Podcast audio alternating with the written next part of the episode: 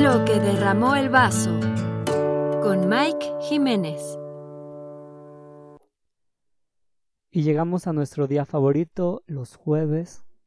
No saben cuánto ansío porque sea jueves para verborrear, para verborrear un buen rato, al menos unos, siempre digo unos 5 minutos y llega y van siendo unos 15, pero qué importa, es mi momento para verborrear, verborrear, hablar, hablar. Eh, únanse conmigo a la conversación, de verdad, es muy interesante a veces leerlos en correo, correo como antes, lo que derramó el vaso arroba gmail.com, en Instagram y en Facebook como lo que derramó el vaso. Y, o a mí pueden seguirme en mis redes sociales como Mike Jiménez, bueno, en solo mi única red social, eh, Instagram, arroba Mike-Jim. Em, este minuto también quiero agradecer a Luz Adriana. Te mando un gran abrazo, Luz. Espero que te recuperes pronto. Para los que no sepan, Luz Adriana, una actriz y actriz de doblaje y locutora también, es la que nos presta su voz cada que termina un tema de los jueves. Es a quien escuchamos los jueves. Entonces a ella le mando un gran saludo. Gracias por ser la voz de lo que derramó el vaso. Y nada, jueves de tema, jueves de verborrear.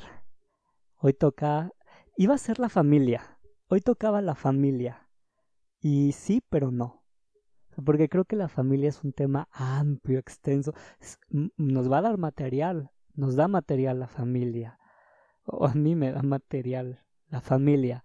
Pero en, esta, en este momento, o al menos el tema de hoy, es más hacia con quien bueno, con quien tienes con quien tienes acceso a, los juegos, a, a, las primeras aventuras. O sea, sí son los papás, pero también son los hermanos, los primos, este, con tus contemporáneos. O sea, sí los amigos, pero ese es en la escuela. Sino, no, los primeros, los primeros con quien empiezas a tener contacto en el mundo de, del juego. Eh, son ellos, son ellos. ¿Qué onda con, con, los hermanos y los primos? En realidad yo me voy a referir a los primos porque no entiendo esto del concepto de hermanos. Lo conozco en la amistad, pero ah, es un poquito difícil para mí. Pero creo que en este momento son dos temas. La familia, sí, los primos, y el crecer, ¿no? O sea, necesito verborrearlo porque traigo un rato atorado. Una vez me estaba, una vez me puse a escuchar a mis primos, escuchar, escucharlos realmente, prestar atención. Y me di cuenta que yo no me sentía identificado con lo que decían. Y está bien, pero también me di cuenta que no los conocía.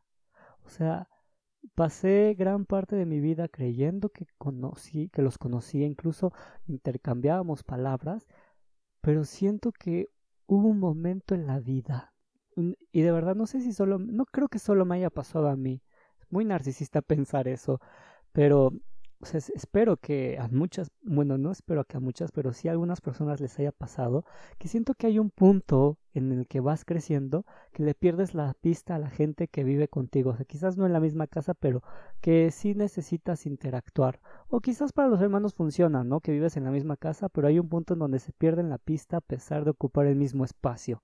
Entonces creo que eso fue lo que me pasó, lo que me pasó y a veces me pasa, y me asusta un poco porque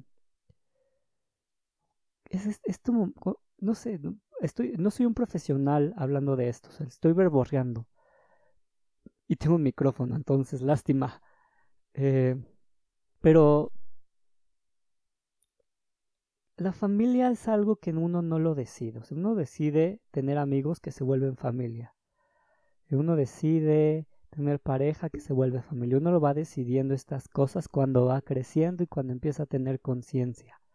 Pero antes de eso, es como que el primer círculo como animales que necesitamos eh, el calor del otro, tenemos la familia, nos guste o no nos guste. Ya después vamos a decidir qué vamos a hacer con la familia que no nos gusta o las cosas que no nos gustan. Eso les digo, es carnita para muchos, muchos poemas y muchos temas. Pero eh, en esta parte de que uno no decide y entonces te la pasas bien y después sí es la familia, la familia está ahí para apoyarte, para escucharte, para lo que quieras, ¿no? Eh, entonces, en, este supuesto en el que todo está bien, obviamente hay cosas que no están bien, pero en el supuesto o en la parte optimista de que en la familia todo está bien, eh, ¿por qué? ¿Por qué decidimos perdernos la pista? ¿O cómo es que dejamos de saber del otro a pesar de ocupar el mismo espacio, no? Eh, contaba la, la anécdota. Un día me puse a escucharlos de verdad. En primera, tendrían que cuestionarme por qué, como que, como que un día decidiste escucharlos, o sea, qué pasaba cuando hablaban antes. La verdad no lo sé. tengo recuerdos donde hablábamos, o sea, tengo recuerdos donde estábamos siempre juntos, todos mis primos, todos, y jugábamos juntos, y que era de jugar stop, o que era jugar las escondis, o las strays, este, o jugar fútbol, Em, mi juego favorito era las escondis, no sé por qué, pero era una sensación que me daba mucho, no sé, era muy padre esconderse y, y salvar a todos y los encantados me gustaba y luego la variante de encantados americanos. Les digo que la familia tiene carnita, un día hay que hablar de los juegos de la infancia. Em, pero esto, ¿no? nos juntábamos para, para jugar, para hacer para estar, para generar comunidad entre nosotros y, y, era la batalla de, de aventuras el, eh, aquí afuera de la casa, ¿no? O en el, en el, patio, era jugar y jugar y, y ahorita inventábamos algo, luego entrábamos a los cuartos y, y inventábamos juegos y era muy divertido. Pero creo que llegó, no sé, es que pasó algo en el que al menos yo perdí la pista. Incluso puedo decir que me perdí la pista yo mismo, porque o sea, ubico, ubico en la, en la línea familiar momentos que suceden importantes, pero, pero, pero se vuelve borroso en dónde están mis primos. O sea, sé que estuvieron ahí. O, o yo digo mis primos, ¿no? Pero mis o tus hermanos, o ciertas, o ciertas personas de tu familia, incluso amigos. quiero llegar a eso también ahorita, porque tengo como, ah, se empieza a acumular todas las ideas.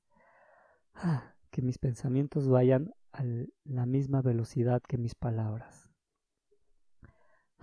Ok. Entonces, en esto de la línea familiar encuentro momentos exactos, importantes de la línea familiar, pero no sé dónde están mis primos, Entonces, no sé cómo me perdí, cómo los perdí, cómo decidimos no encontrarnos y cómo nos fuimos, es que voy a hablar en plural, nos fuimos alejando hasta el punto en el que al momento que yo los decidí escuchar, no los reconocí, me parecieron ajenos a mí. Preséntenme porque yo no los conozco, no me siento cómodo.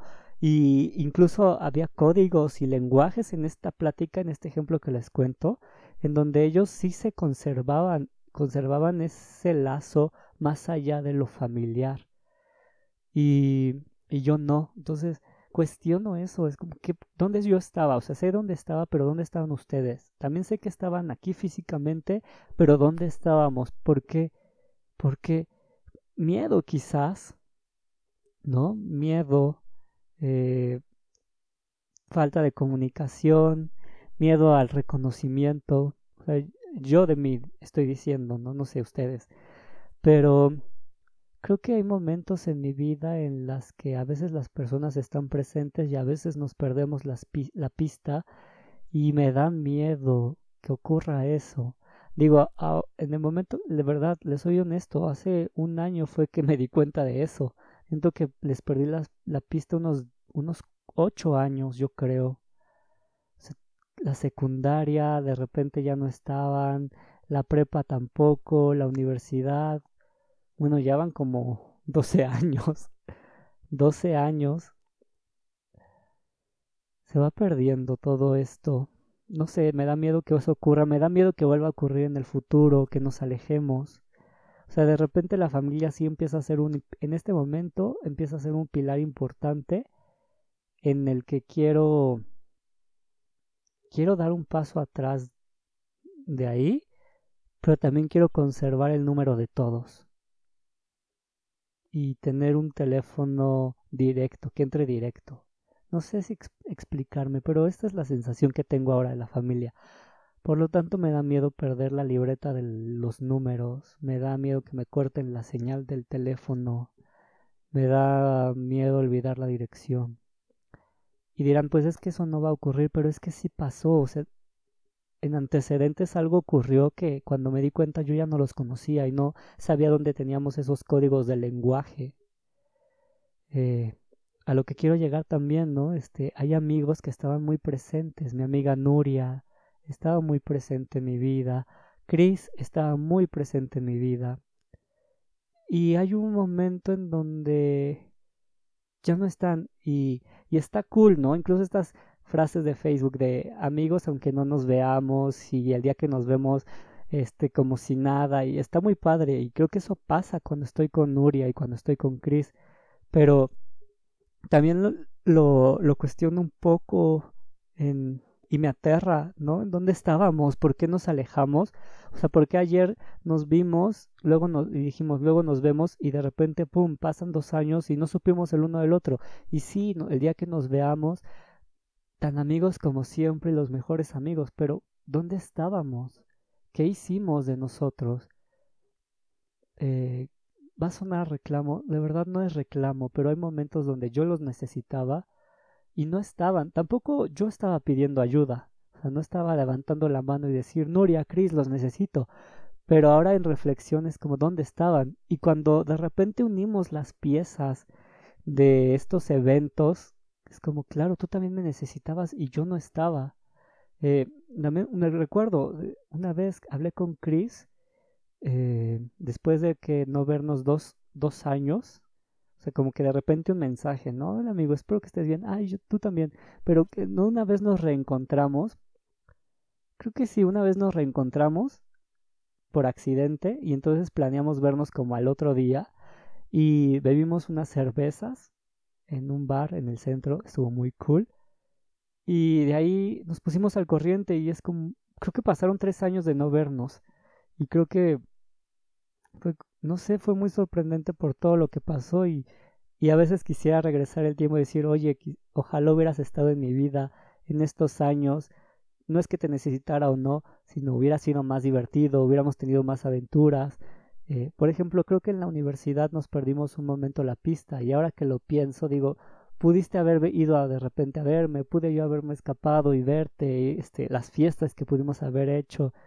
Esos momentos ya no van a regresar. Y, eh, por ejemplo, ahora que reencontré a Chris,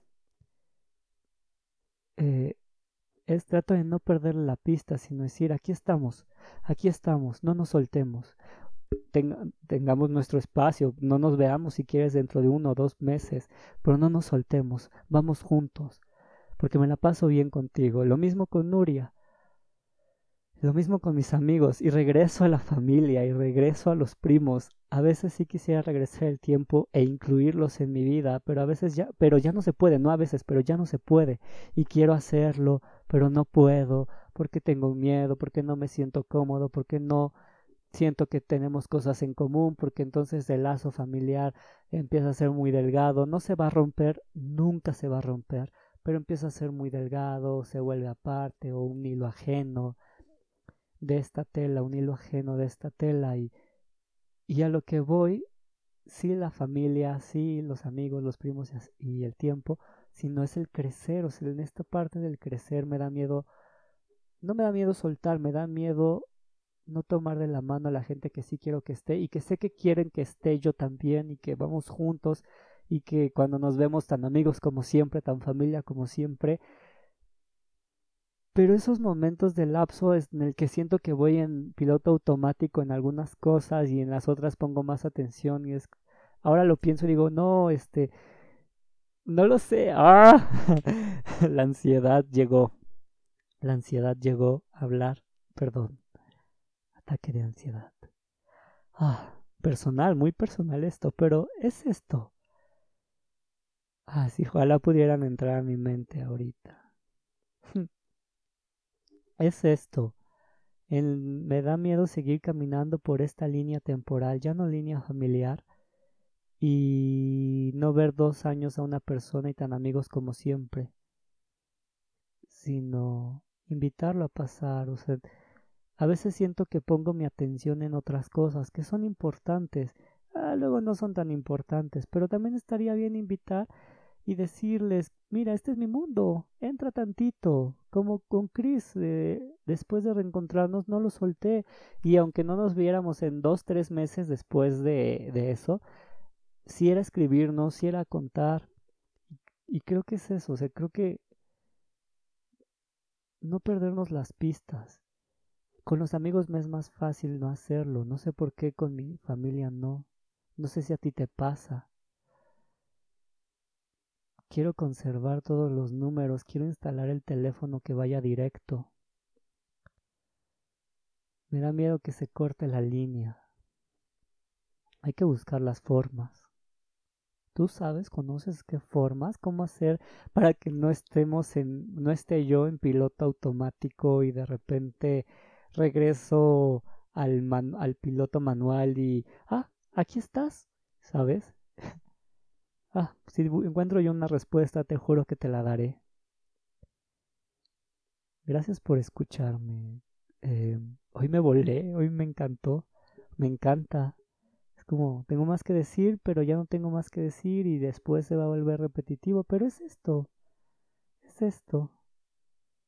¿Sabes qué voy a hacer después de hacer este podcast? Escribirle al menos a cinco amigos míos en donde siento que estamos en piloto automático y solo decirles, hola, te extraño mucho. Espero que estés muy bien.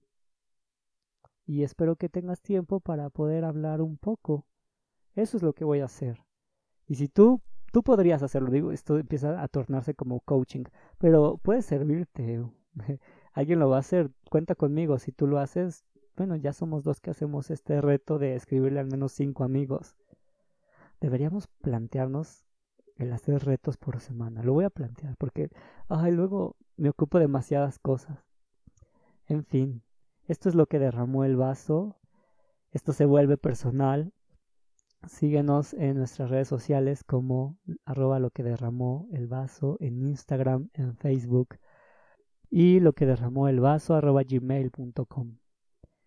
Nos vemos el siguiente jueves, martes un poema, jueves un tema. Eh, próximamente vamos a estar en Amazon Music, ahí por si quieres escucharnos. También próximamente en YouTube y quizás, quizás, quizás en TikTok. Vemos porque de repente son muchas redes sociales y yo creo que tú me entiendes. Nos vemos hasta el jueves.